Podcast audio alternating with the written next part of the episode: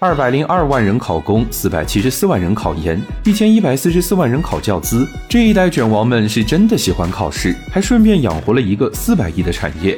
商界生意经，赚钱随身听。如果你看过韩剧，一定对这个场景很熟悉。方方正正的格子间里，只有一张书桌、一把椅子。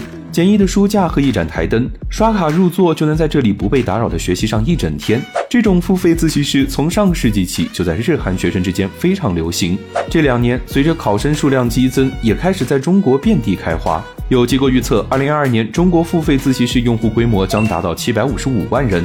二战的往届考生、上班族、待业青年都会选择在自习室付费学习，因为比起奶茶店、咖啡厅，这里更安静明亮，重要的是有学习的氛围感。开这样一家自习室会是一门好生意吗？现在的自习室有小到只能容纳十到二十人的单间，也有大到明确分区甚至包住宿的自习基地。体量的大小也影响收费标准。不包住的自习室一般分为次卡、月卡和年卡，月卡的费用从三百到八百都有。至于服务，只要卫生和设备不出问题，考生巴不得你不要去烦他。但和网吧相比，他的投入却低得多。除去房租、装修、水电，只需要淘点二手桌椅和一个看门的老板就行了。虽然轻松，但。弊端也很明显，就是赚不了大钱。